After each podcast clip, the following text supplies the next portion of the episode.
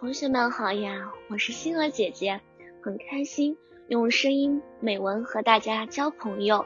今天星儿姐姐将和大家分享的文章是调查。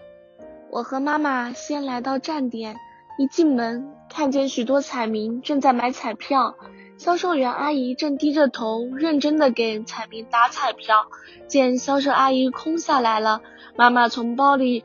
拿出一叠调查问题，并自报家门后，开始询问阿姨相关问题，认真交流着。我在旁边细心聆听着，因为到第二个站点，我要学着妈妈的样子去调查了。然而到了第二个站点，我却退缩了。妈妈看见我紧张的样子，摸着我的头，耐心地说：“静静，万事开头难。”虽然你在第二个站点失败了，但是妈妈相信你到第三个站点，你一定能表现出色。当我走到第三个站点时，我的心紧张的砰砰直跳。我暗暗告诉自己，红眼睛，你一定可以的，完成这次调查问卷。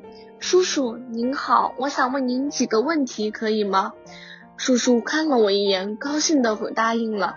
请问您的站点月销售量是多少？我问完第一个问题后，紧绷着的心一下子放松了。在叔叔的配合下，我顺利的完成了第一份调查问卷。回家后，我和妈妈统计着调查数据，结果显示站点月销售量有所下滑，销售成本在上升，站点收入不如从前。妈妈说。彩中心将根据调查问卷研究相关措施，扶持站点的生存。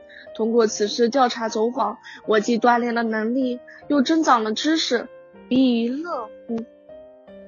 今天的分享到这里就结束了，也期待小朋友们给星儿姐姐留言或者投稿自己的美文与我分享，让更多人倾听儿时的心声。我们下次再见。